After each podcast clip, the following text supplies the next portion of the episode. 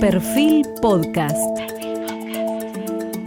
Bienvenidos, hoy estamos nuevamente con el ganador del Premio Nobel Medicina año 2013 por su investigación que abarca el transporte de vesículas y el tráfico celular. Me estoy refiriendo al profesor Randy Sheckman.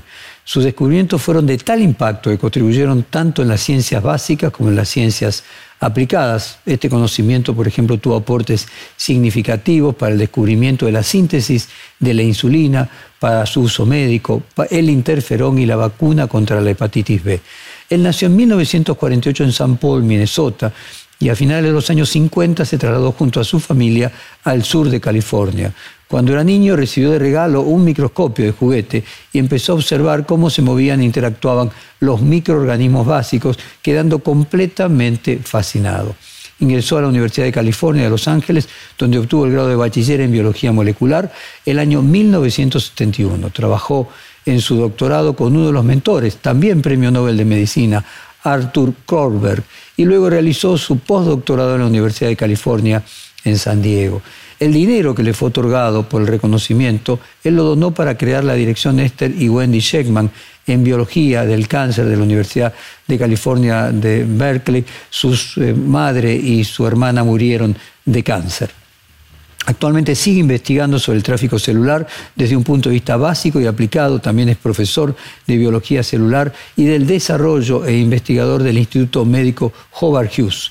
A su vez fue creador y exdirector de la revista eLife, la cual se caracteriza por publicar de manera gratuita investigaciones científicas, haciendo una gran diferencia dentro del actual paradigma que involucra investigar y generar conocimiento desenvolviendo ese romance que existía en el querer publicar y descubrir descubrimientos científicos. Vamos al reportaje. Doctor Sherman, ¿por qué es tan importante la ciencia básica que es experimental y sin fines de aplicación estrictamente hablando? Las ciencias básicas son la raíz de todos los descubrimientos que conducen a desarrollos tecnológicos y médicos. Hay tantos ejemplos que su audiencia realmente debería conocer el rango de investigación que al menos inicialmente se pensó que no tenía ningún valor práctico, pero que por supuesto luego se convierte en algo de gran importancia. Puedo decirles desde mi propia experiencia, mi investigación comenzó con un interés en cómo las células fabrican moléculas de proteína que se exportan fuera de la célula. Este es un proceso del que dependen muchas de las células de nuestro cuerpo. Por ejemplo, es un proceso que se usa en el páncreas para la producción de insulina, que debe escapar de la célula y viajar por todo el cuerpo para estimular la absorción de glucosa en tejidos como los músculos y las células grasas, que luego se usan para producción de energía. Nuestro cuerpo, nuestro genoma, codifica miles de moléculas de proteínas diferentes que deben fabricarse dentro de la célula y exportarse desde ella. Este es un proceso muy básico que se ha estudiado durante muchas décadas. Se um, otorgó un premio Nobel en 1974 por el descubrimiento del proceso de secreción y cómo las membranas dentro de una célula organizan el tráfico de moléculas como la insulina que finalmente sale de la célula.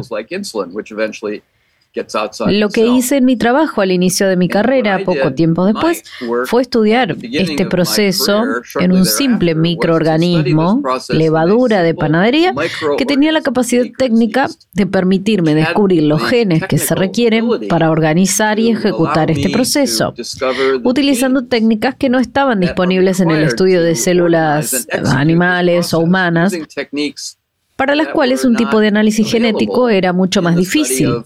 En cualquier caso, descubrimos estos genes, muchos de ellos, y estudiamos cómo operan en este proceso. Posteriormente aprendimos que estos mismos genes que evolucionaron hace 2.000 millones de años en levaduras humildes son virtualmente los mismos que se usan en el cuerpo humano para organizar el mismo proceso. Es decir, dos mil millones de años de evolución se han basado en la misma maquinaria que evolucionó en los inicios de la Tierra, en los microorganismos.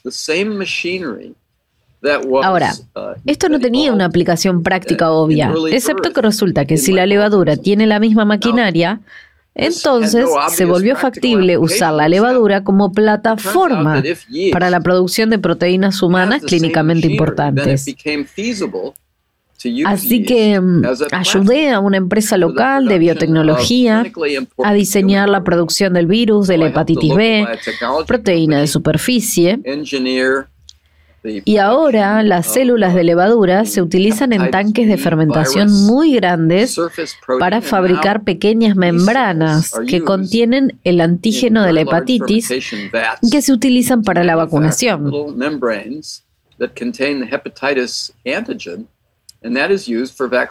Todo el suministro mundial de vacunas se hace levadura. Del mismo modo, fue posible diseñar la producción de insulina humana introduciendo el gen de la insulina humana en células de levadura y esencialmente engañar a estas células para que fabricaran grandes cantidades de insulina, que ahora se cultiva en enormes tanques de fermentación, un tercio del suministro mundial de insulina recombinante humana. Ese es solo uno de los muchos ejemplos en los que el descubrimiento fundamental, básico, y la observación de los procesos en el mundo natural tienen ventajas prácticas inesperadas.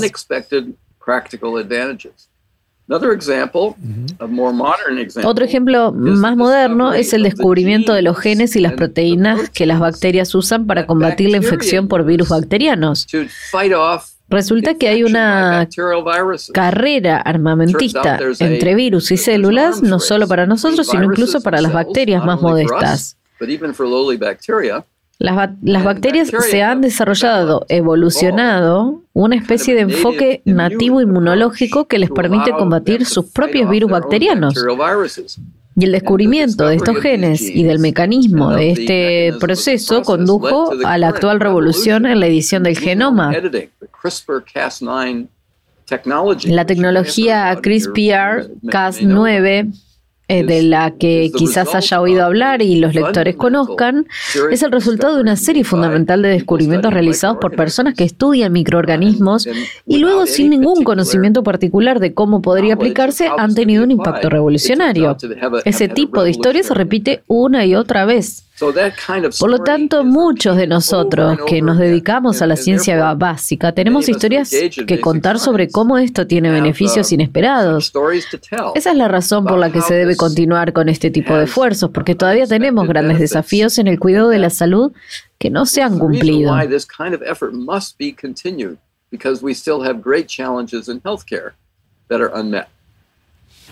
¿Siente que los gobiernos y las empresas invierten menos en ciencia básica y centran su atención en eh, inversiones dirigidas a aplicaciones específicas que persiguen ciertos intereses?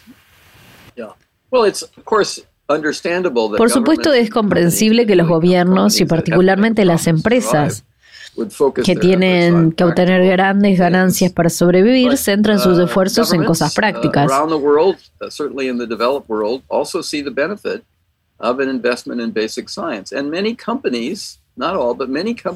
uh, prácticas. Pero los gobiernos de todo el mundo, ciertamente en el mundo desarrollado, también ven el beneficio de una uh, inversión en ciencia básica.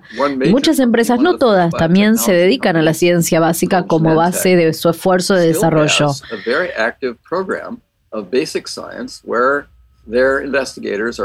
Una empresa importante, una de las primeras empresas de biotecnología llamada Genentech, todavía tiene un programa muy activo de ciencia básica en el que a sus investigadores se les permite perseguir sus propios intereses y por supuesto ocasionalmente surgirá algo de valor práctico.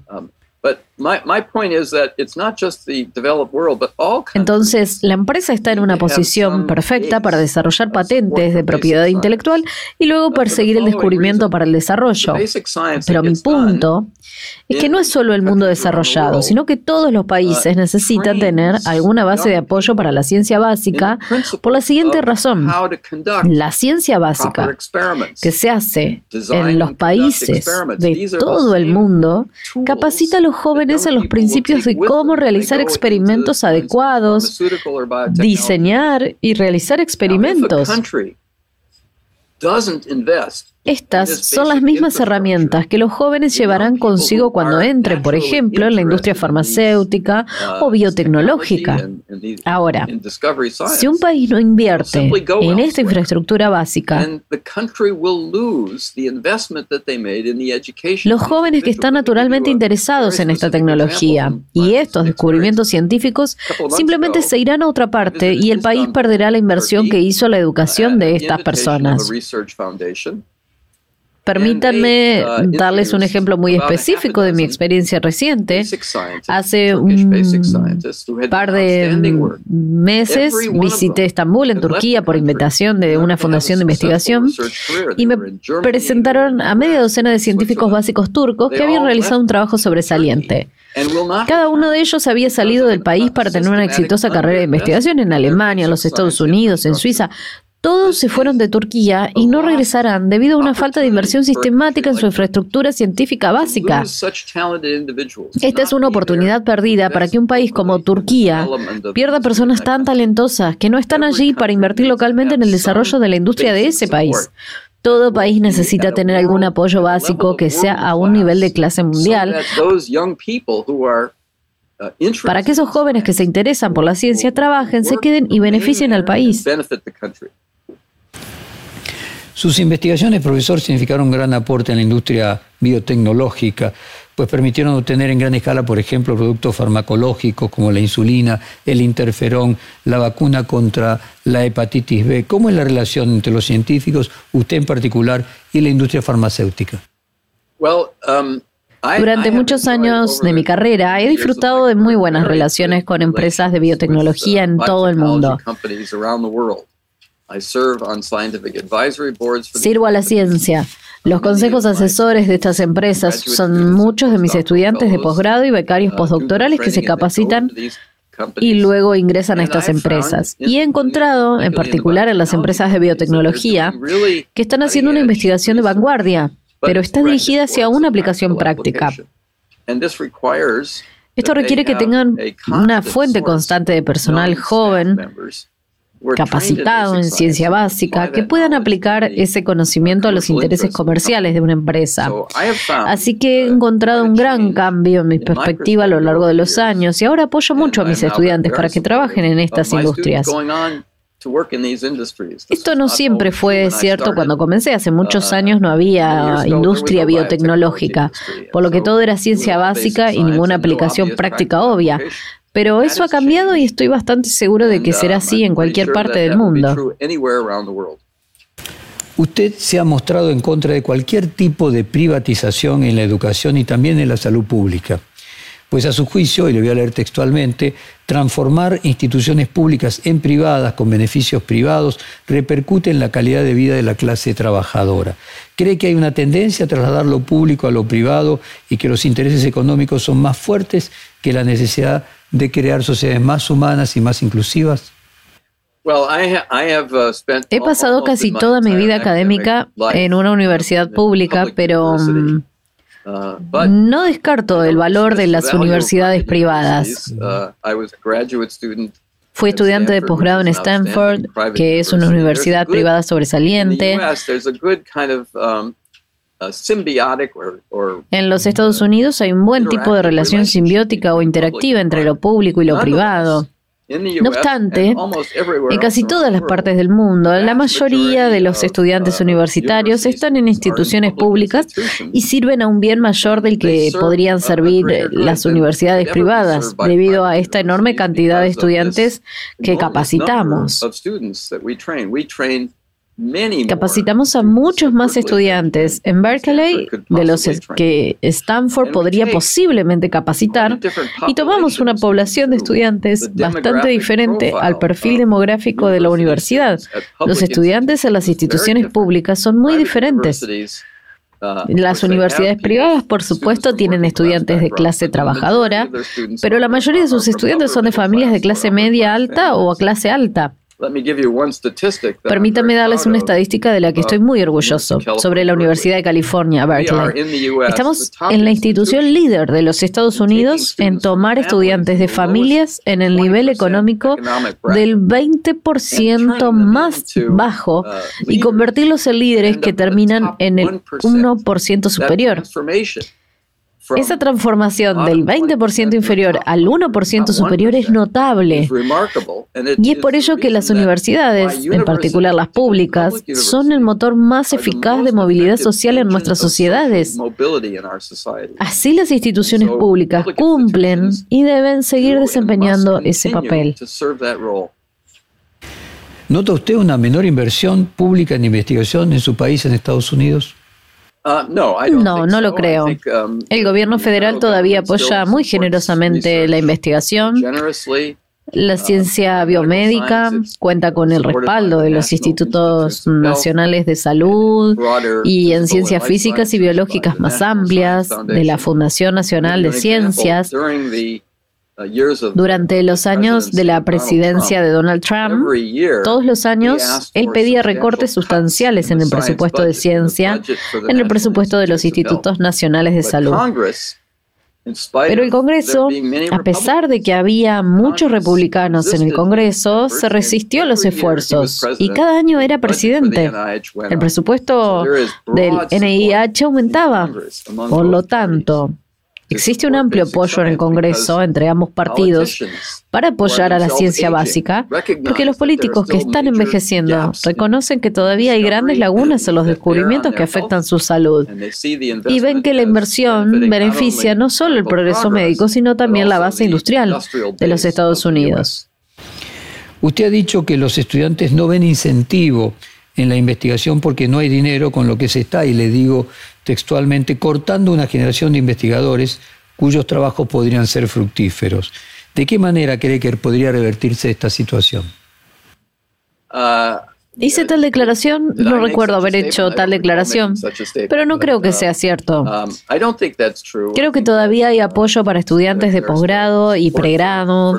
Hay becas federales de capacitación en los Estados Unidos que apoyan a los estudiantes. Cada vez es más costoso capacitar a los estudiantes. El costo de, vida de las áreas que tienen las universidades mejor calificadas de los Estados Unidos está aumentando a tal nivel que es esencial aumentar los estipendios para estudiantes de posgrado y eso está ejerciendo presión sobre nuestros presupuestos. Pero no creo que haya habido una erosión sistemática de los apoyos. De hecho, diré que en los años de mi carrera he visto muchas más inversiones filantrópicas en ciencia básica que cuando era estudiante. Existen importantes fuentes filantrópicas de financiación para la ciencia básica. Soy líder de uno de esos esfuerzos sobre la ciencia básica en la enfermedad de Parkinson, um, que ha sido respaldado por una donación enormemente uh, generosa proporcionada por la fundación de la familia Sergey Brin. El señor Brin, uh, como fundador de Google, tiene antecedentes genéticos familiares de Parkinson y nos ha brindado recursos bastante importantes para llegar a uh, científicos básicos de todo el mundo que están estudiando la, um, la enfermedad de Parkinson. Este tipo de apoyo filantrópico a la ciencia básica no era tal hace muchos años y ahora lo es cada vez más. Entonces, tanto el gobierno como el apoyo privado llegan a la ciencia básica, al menos en los Estados Unidos. E insto a los filántropos de América del Sur y América Latina a hacer lo mismo, a invertir en la empresa científica de sus países de origen, a construir esta infraestructura científica básica que es tan importante. Pero hay un fuerte debate, profesor, en los Estados Unidos por el fallo de la Corte Suprema, por ejemplo, respecto de dos universidades por el proceso de admisión de, de, lo que se llama la acción afirmativa para pasar a una era de admisiones neutrales. Y la Universidad de California, por ejemplo, hace años prohibió la acción afirmativa y un cuarto de siglo más tarde solo 3,4% del total de los estudiantes que ingresó el año pasado eran negros. ¿Podría compartir con la audiencia por qué este fallo de la Corte genera tanta polémica y cuál es su postura personal sobre el tema? La Corte Suprema de Estados Unidos ha dado un giro muy conservador con el nombramiento de tres jueces por parte del presidente Trump y muchas de sus decisiones, uh, como la que mencionó, son un cambio drástico en la política.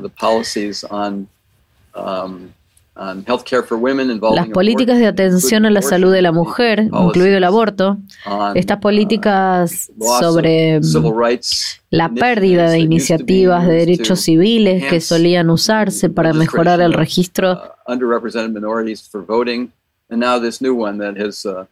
de minorías subrepresentadas para votar.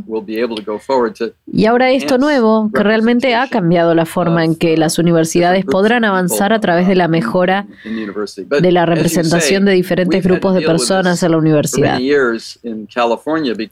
Pero, como usted dice, hemos tenido que lidiar con esto durante muchos años en California, debido a una iniciativa de votación estatal aprobada hace muchos años que eliminó el uso de la raza como criterio en el reclutamiento de profesores y estudiantes. A lo largo de los años hemos cambiado la forma en que los estudiantes son reclutados para ser considerados de manera más holística uh, y no simplemente en función de los puntajes de las pruebas y las uh, calificaciones. Uh, y hemos mejorado la representación de estudiantes latinos y afroamericanos pero aún no al nivel de representación de la, en la población, que es una meta de cualquier institución pública para ser más representativa de las personas a las que sirve. Lo que tenemos que hacer para mejorar eso de cara a las nuevas regulaciones, tanto en California como por la Corte Suprema, es mejorar nuestra inversión en los primeros años de educación, para que los estudiantes que provienen de entornos desfavorecidos tengan las mismas ventajas que tienen mis hijos o los hijos de personas de las clases media alta, ganando acceso a lugares como la Universidad de California. Es un problema que las universidades no puedan resolver en su totalidad. Debe estar en asociación con las primeras etapas de la educación. Estados Unidos necesita tener una mayor inversión en educación pública. Necesitamos reclutar maestros que sean hábiles en la enseñanza de las ciencias, donde la profesión docente es más honrada que en el pasado. Ese es el único camino a seguir. Necesitamos mejorar el grupo de estudiantes que aplican a la universidad y cuando eso suceda, si eso sucede, lograremos una mejor representación de aquellos que no están bien atendidos. Profesor, décadas de inversión insuficiente en el sector de salud pública de su país eh, derivaron de la falta de preparación de Estados Unidos ante una pandemia.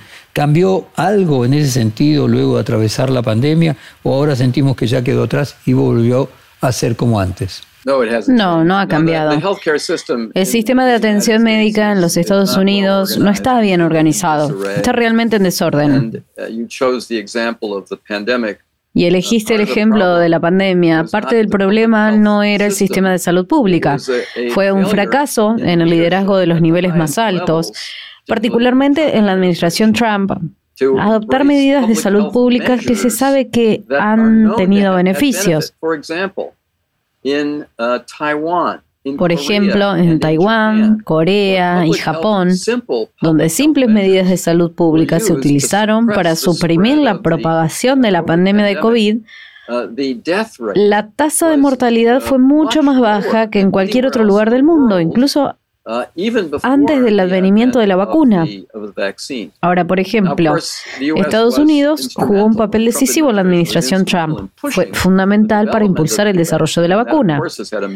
Y eso, por supuesto, ha tenido un gran impacto en todo el mundo.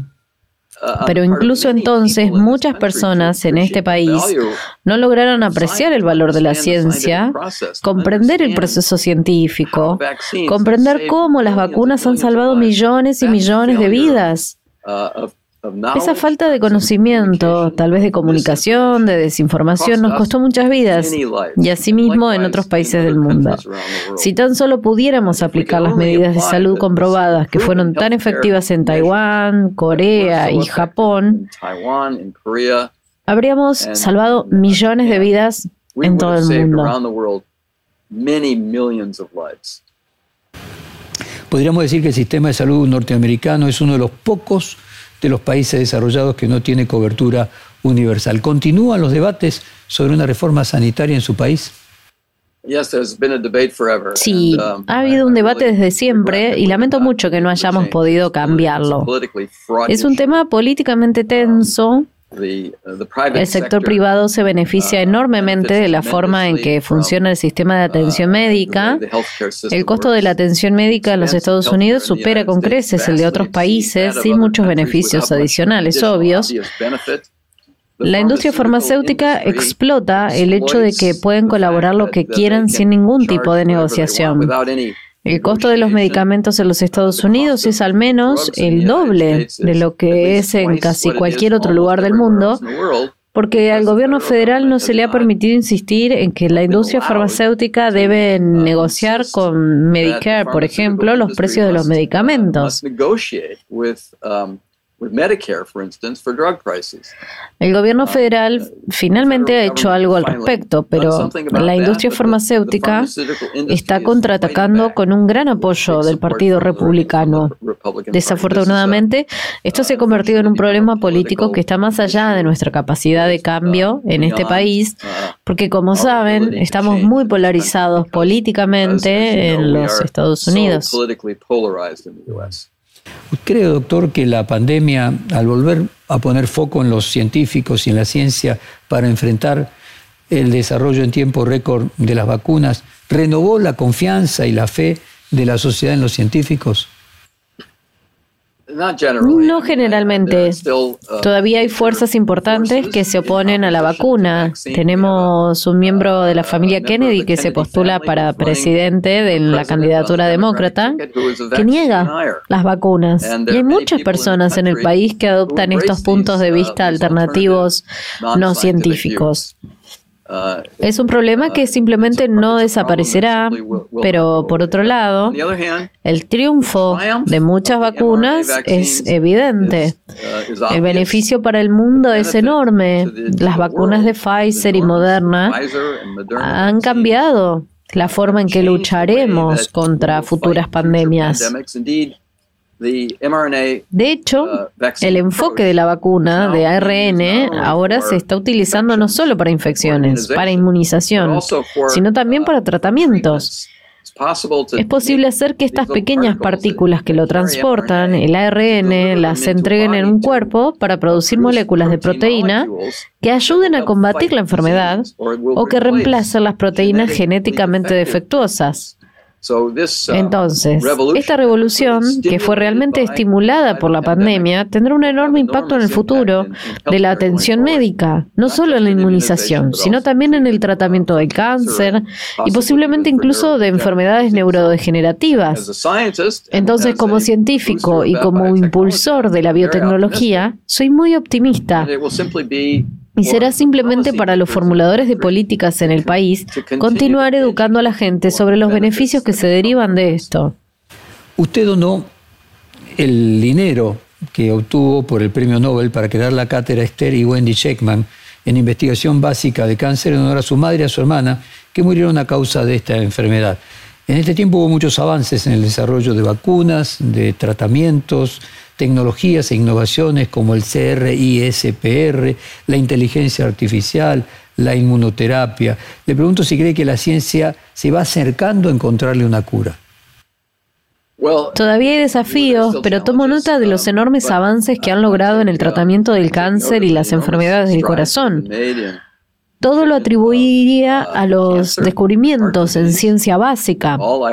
El cáncer continúa siendo un flagelo para la humanidad, pero estamos logrando avances asombrosos en el tratamiento de los diferentes tipos de cáncer. El cáncer no es solo una enfermedad, son muchas enfermedades diferentes, la mayoría de origen genético, y tendrá que haber tratamientos adaptados a cada tipo de cáncer. Pero ahora hay cánceres que solían ser asesinos, como el melanoma, que pueden uh, tratarse en gran medida. Y creo que el cáncer de pulmón será el siguiente. No hay otros como el cáncer de páncreas, el cáncer de cerebro, que todavía son un desafío. Pero confío en que la implementación continua de los descubrimientos básicos eventualmente eliminará el cáncer o tratará de manera efectiva la enfermedad cardíaca por cáncer. Asimismo, el mayor desafío que siento, para el cual no hay progreso o muy poco progreso, es en enfermedades neurodegenerativas a medida que la población envejece. La frecuencia con la que las personas se ven afectadas por la enfermedad de Alzheimer o Parkinson han aumentado y a pesar de algunos éxitos recientes, generalmente hay muy pocos tratamientos, diría yo, porque en realidad no entendemos fundamentalmente el mecanismo de estas enfermedades. Y es por eso que, como mencioné anteriormente, me he involucrado en una importante iniciativa uh, para financiar la ciencia básica sobre la enfermedad de uh, Parkinson. Esto proviene de una conexión personal con la enfermedad. Mi esposa de 44 años sufrió durante 20 años antes de morir de Parkinson um, y como resultado de esa experiencia estaba ansioso por asumir una nueva tarea, además de mi propia investigación para liderar este esfuerzo. Y hay muchas investigaciones nuevas en todo el mundo, pero llevará tiempo. La enfermedad neurodegenerativa sigue siendo un problema importante y será cada vez más grave a medida que la población continúa envejeciendo debido a las medidas de salud pública. Ninguna enfermedad es únicamente médica, ni tampoco su tratamiento podría serlo. Y en los últimos años, más allá de los avances científicos, también se ha aumentado en la conciencia del proceso emocional que siguen los pacientes de cáncer, así como las dificultades personales y psicológicas de sus tratamientos. ¿Se tiene en cuenta este aspecto más emocional desde el punto de vista científico en la cura del cáncer? Lo es en un sentido limitado. Uh, Por ejemplo, en la enfermedad de Parkinson, una de las consecuencias es la depresión, para lo cual existen algunos medicamentos que tratan la depresión. No cambia la progresión de la enfermedad, pero trata la depresión. Algunas de estas condiciones emocionales, yo diría que todas ellas, tienen una base neurológica en algún nivel. Es un proceso de moléculas y células y una deficiencia reducida con la que pueden comunicarse. Así que creo que todos estos correlatos emocionales con la enfermedad ahora tienen una base fisiológica y en última instancia pueden tratarse, pero requiere una comprensión más fundamental. Sabemos tan poco sobre el cerebro humano que realmente para mí es la frontera para los próximos 100 años en el descubrimiento básico la comprensión de cómo los 12 mil millones de células nerviosas de nuestro cuerpo se comunican entre sí. Cada célula nerviosa puede hacer miles a millones de conexiones diferentes con otras células nerviosas. La red de nuestro cerebro es vasta y complicada y tomará mucho más trabajo entenderlo, pero con esa comprensión vendrán descubrimientos que tendrán consecuencias en nuevos medicamentos y nuevos tratamientos. ¿Y hay alguna relación entre la depresión y la menopausia en el cáncer de mama, doctor? Permítame comenzar diciendo que no soy médico, así que no estoy realmente calificado para responder eso. Puede haber alguna conexión, pero no soy la persona adecuada para responder esa pregunta. Recientemente la FDA aprobó un nuevo medicamento que retrasa el avance del Alzheimer Usted forma parte de esa iniciativa, el ASAP textualmente. Eh, ¿Qué opina sobre, voy, de vuelta porque lo leí mal. Recientemente la FDA aprobó un nuevo tratamiento que retrasa el avance del Alzheimer. Usted forma parte de esa iniciativa llamada ASAP. ¿Y qué opina sobre este medicamento que genera mucho debate entre los especialistas respecto de tres cuestiones? El efecto modesto del medicamento, a quienes beneficia y luego la seguridad del medicamento en lo que hace a los efectos secundarios. Estoy muy preocupado por la aprobación, uh, la FDA y la uh, aprobación de Medicare de los fondos para este nuevo tratamiento es de eficacia limitada. Solo funciona en una fracción de los pacientes y, como dijiste, hay consecuencias en este tratamiento. Se trata de una infusión de un uh, anticuerpo una vez al mes. Ha resultado en la inflamación del cerebro en muchos pacientes Los pacientes que están tomando este tratamiento deberían someterse a resonancias magnéticas dos veces al año para evaluar cómo están respondiendo a la infusión de anticuerpos. Espero que um, a medida que se use este nuevo fármaco, sepamos qué pacientes toleran mejor el tratamiento, qué pacientes responden mejor para que podamos aplicarlo de una manera más específica.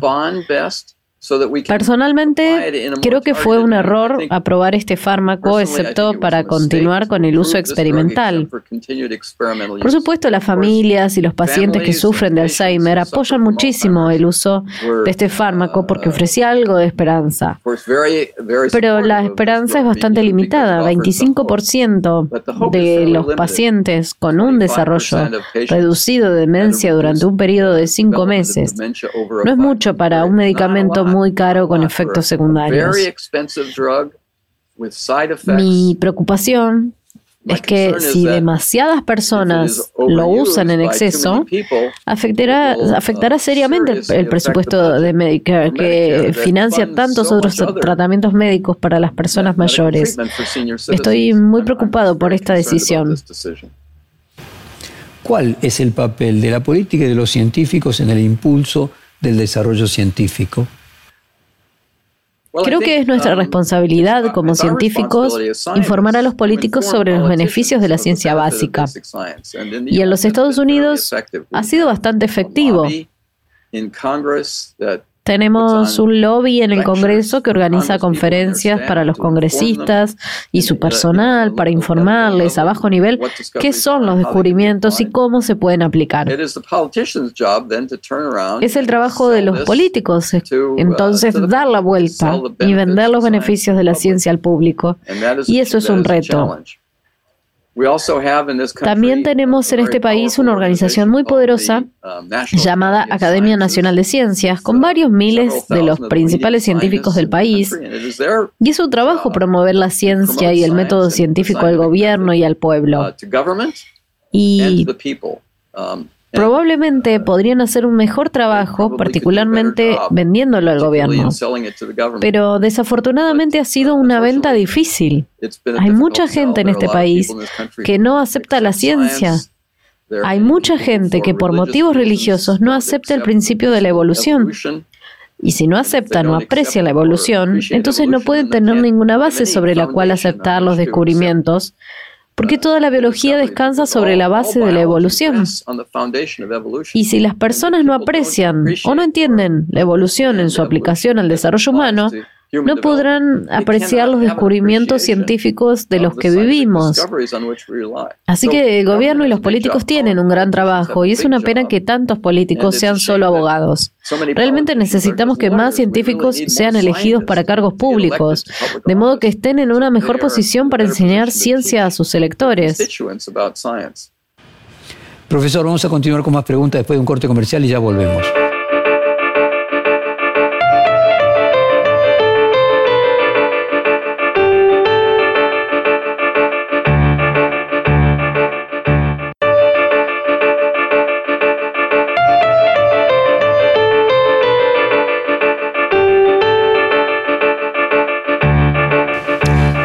En el reportaje con el Premio Nobel de Medicina 2013, Randy Sheckman. La ciencia es necesaria para resolver y afrontar los desafíos de la sociedad. Y para los jóvenes científicos que están incorporándose a la carrera investigadora, ¿cuáles son los retos que tienen ante sí y qué clase de situaciones van a estar implicados? Um, es importante que los jóvenes estudiantes estén expuestos a la ciencia, que se les dé una imagen precisa de cómo se hace la ciencia. Es importante que los jóvenes tengan la oportunidad de hacer cosas por sí mismos con sus propias manos. Entré a la ciencia a una edad muy temprana porque había una red bien desarrollada de ferias científicas en todo el país donde los estudiantes a una edad muy temprana podían hacer su propio pequeño proyecto de investigación muy primitivo y exhibirlo para que otros lo vean. Y esta red de ferias científicas en los Estados Unidos es responsable de muchas personas como yo que se interesaron en la ciencia y luego avanzaron hacia una carrera científica. Entonces, para los países en desarrollo sería una simple cuestión de tener tales ferias científicas organizadas por profesores de ciencias en los niveles más bajos para alentar a los estudiantes a pensar de forma independiente y no simplemente a confiar en la memorización. Parte del problema con los sistemas educativos de todo el mundo es que las ciencias y otras materias se enseñan mediante la memorización. Esta no es una forma efectiva de lograr que los niños pequeños se interesen por la ciencia. La forma de hacer que los niños se interesen en la ciencia es darles la oportunidad de hacer ciencia, de experimentar ellos mismos, incluso a un nivel muy primitivo. Una pregunta de índole personal, profesor. ¿Qué se siente al descubrir algo que nadie más sabe, ser el primero en tener ese conocimiento? Y luego transmitirlo y compartirlo. No hay nada más emocionante en mi vida que los descubrimientos que ha lanzado mi carrera. Nunca olvidaré el momento eureka cuando uno de mis primeros estudiantes de posgrado uh, me dijo que bajara al sótano de mi edificio para mirar una imagen que tenía un instrumento llamado microscopio electrónico. Pudimos mirar dentro de una célula y ver qué sucede cuando el proceso de secreción es bloqueado por una mutación genética. Esa imagen, que aún está congelada en mi memoria desde 1978, es uno de los grandes momentos emocionantes de mi vida y esa imagen lanzó mi carrera y me mantuvo ocupado persiguiendo ese descubrimiento durante los próximos 30 años. Para un joven científico, tener esas experiencias es un evento que cambia la vida, es lo que todos soñamos, hacer descubrimientos que sean los primeros que se hagan en un campo, sea cual sea la consecuencia que pueda venir después de ese reconocimiento o avance profesional, lo más importante es la emoción del descubrimiento. ¿Y cuánto hay en la ciencia de arte, doctor? ¿Y en qué punto es común ciencia y arte? La ciencia como el arte es un uh, proceso creativo. No es solo un libro de cocina. Muchos científicos también aprecian el arte. De hecho, tuve el privilegio de colaborar con un científico italiano que trabaja en Suiza, que era él mismo un artista y un poeta, y su uh, trabajo, que uh, utiliza este instrumento que mencioné, el microscopio electrónico, era en sus manos una herramienta de arte pudo tomar imágenes que tenían una calidad y un estilo que pocos podían replicar y fue en parte por su sensibilidad artística. Entonces, lo que creo que la mayoría de la gente realmente no aprecia es que en su base la ciencia es una expresión de creatividad, tal como lo es la creación de una obra de arte, la poesía, la literatura, la escultura. Hay procesos mentales comunes que ocurren en la experiencia creativa. A lo largo de su educación inicial y antes de ingresar a la universidad, ¿qué cree que fue lo más relevante en su educación formal para que luego se motivara a convertirse en un científico. Mencioné esa experiencia que tuve con estas ferias científicas anuales que comenzaron cuando yo tenía 12 años. Mi primera experiencia formativa fue cuando tuve un microscopio de juguete. Recuerdo cuando tenía 12 años recoger un cántaro de agua sucia en una especie de riachuelo estancado cerca de mi casa Uh,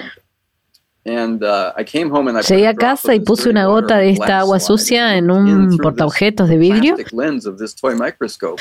y miré a través de la lente de plástico de este microscopio de juguete. y me sorprendió la diversidad de vida que podías ver con solo un pequeño nivel adicional de aumento. Una diversidad de vida que es tan grande como cualquier cosa que podamos ver a simple vista. Y esa experiencia fue suficiente para impulsarme a un futuro interés en los microorganismos que se mantuvo durante gran parte de mi carrera. Entonces, esas exposiciones que un niño pequeño tiene pueden ser realmente formativas y creo que mi experiencia no es poco común entre mis colegas. Mi madre también, doctor, eh, me regaló un microscopio. Sin embargo, yo soy periodista y no soy científico. Intuyo que debe haber algún otro elemento vocacional que usted lo empujó a elegir esa carrera. Sí, debe haber resonado conmigo en una manera que no lo hizo contigo. Eh, yo simplemente quedé tan internamente fascinado que una noche en la cena, cuando era adolescente, estaba compartiendo mi entusiasmo con mi familia y mi padre, que era bastante escéptico de que pudiera haber algo con este microscopio de juguete, así que resolví en ese momento que iba a ahorrar mi dinero de varias tareas que hacía para comprar un microscopio profesional de estudiante real. Pasó el tiempo y guardé el dinero de mis ganancias en un sobre en mi habitación, pero mi madre siempre me pedía prestado el dinero y nunca pude llegar a los 100 dólares que necesitaba. Así que un sábado por la mañana, después de terminar de cortar el césped de un vecino, estaba tan molesto que monté mi bicicleta hasta la estación de policía local y dije al oficial de guardia que me escapaba de mi casa porque mi madre me estaba robando el dinero y yo no podía comprar mi microscopio. Así que llamaron a mi padre a la comisaría. Estaba bastante molesto conmigo, pero esa tarde fuimos a una tienda de segunda mano uh, y con los 100 dólares que tenía compramos un microscopio profesional de estudiante Bosch que se convirtió en mi tesoro durante el resto de mi vida pasando el resto del tiempo en casa luego de la escuela.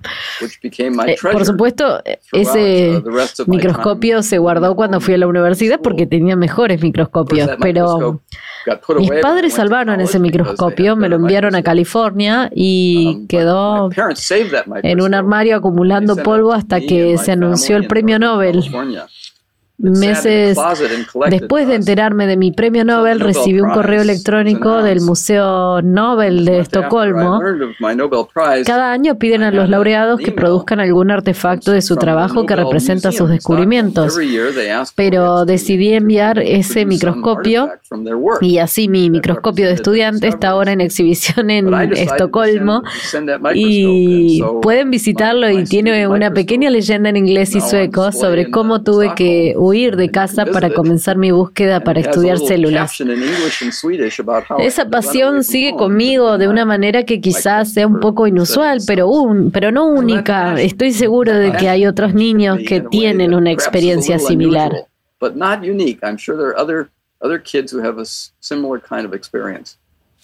¿Y cuál es el campo científico que considera más apasionante en este momento? Uh, Mis intereses ahora que han evolucionado desde que comencé giran en torno a estas células que fabrican pequeñas burbujas, membranas que tienen material adentro y así es como las células se construyen a sí mismas desde adentro. Pero las células también extraen algunas de estas pequeñas partículas de la célula donde pueden interactuar con otras células. Y en nuestro cuerpo, estas partículas, que a veces las llaman uh, exosomas, se crean en los miles de millones que circulan por todos los fluidos de nuestro cuerpo y representan una especie de pequeñas instantáneas de todas las células del cuerpo y lo que están haciendo estas pequeñas partículas que se pueden aislar de una simple muestra de sangre pueden ser un diagnóstico muy poderoso que podría usarse para predecir el desarrollo del cáncer antes de que se presenten otros síntomas. Entonces, nuevamente, esta ciencia básica ahora tiene aplicaciones muy prácticas para el diagnóstico de enfermedades de próxima generación. Doctor, ¿y cuál es el avance científico que usted considera que fue más relevante para la sociedad, sea actual o no? Uh, oh, hay tantos, es difícil. El que ha tenido el mayor impacto fue realizado aquí en Berkeley por un colega, James Allison, quien uh, descubrió que las células inmunitarias fabrican proteínas que se exportan fuera de la célula que uh, controlan la actividad de una de las células inmunitarias básicas llamada célula T estos son inhibidores de puntos de control en cierto modo y controlan las células T y evitan que ataquen nuestras propias células y las mantienen enfocadas en atacar otras células, células extrañas. Y lo que apreció mi colega Allison es que si pudiera bloquear al menos temporalmente la actividad de estas células de control, podría liberar las células T para que se vuelvan más agresivas al atacar tumores que no pudieron atacar y luego en una cantidad suficiente de reacción robusta. Descubrió que se podía hacer esto en animales y con mucha paciencia durante muchos años persuadió a la industria biotecnológica para que usara como un avance terapéutico y ahora la inmunoterapia para el tratamiento del cáncer es el tratamiento más exitoso para formas de cáncer que de otro modo serían fatales. Mencioné anteriormente que el melanoma solía ser una sentencia de muerte debido al descubrimiento básico de Allison.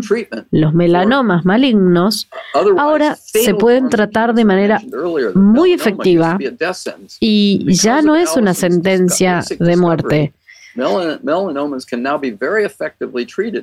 Muchos otros cánceres se tratarán de esta manera. Este es otro ejemplo más del poder de la ciencia básica para abordar algunos de los desafíos más difíciles. Última pregunta, doctor. Eh, hemos leído que eh, aquellos que reciben el premio Nobel reducen su productividad científica porque tienen que dedicarse a muchas otras tareas que antes del premio Nobel no tenía y que la fama les produce. ¿Usted cree que el premio Nobel debería ser un objetivo en la carrera de un investigador científico?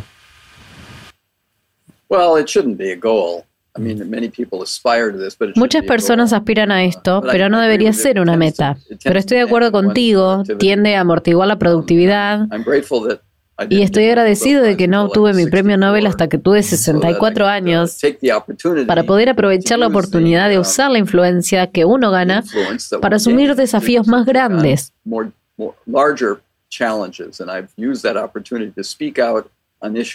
Y aprovecho esa oportunidad para hablar sobre temas sobre los que siento mucha fuerza, con una voz que no tenía antes del premio Nobel. Así que hay una ventaja, pero desafortunadamente, si ganas un premio Nobel cuando eres mucho más joven, y hay algunas personas que lo tienen, puedes reducir el impacto de tu propia ciencia básica. Depende del ganador del Nobel decidir qué quiere hacer después del Nobel. Y las personas difieren en si lo aprovechan o lo ignoran y simplemente continúan con su trabajo. Creo que um, generalmente hay un efecto positivo porque tienes más voz cuando eres un premio Nobel y la gente escuchará cosas que puedas tener para decir. Por ejemplo, esta iniciativa que estoy haciendo para la enfermedad de Parkinson, estoy seguro de que no me habrían dado esta oportunidad si no fuera por el hecho de que gane el Nobel. Y lo bueno que saldrá de esto con cientos de laboratorios en todo el mundo que se benefician de interacciones cercanas es mucho mayor que cualquier cosa que podría haber hecho en mi propio laboratorio. Y ahora sí, la verdaderamente última. Entonces, ¿usted le recomendaría a la Academia eh, Sueca de que no dé premio Nobel a nadie con menos de 60 años? Well, since I was over 60 when I won. I'm, I'm glad they did. But uh, uh, sometimes it takes a long time for the for the committees in, in Stockholm to uh, En el testamento original de Alfred Nobel fue por el descubrimiento que tuvo el mayor impacto en el año anterior.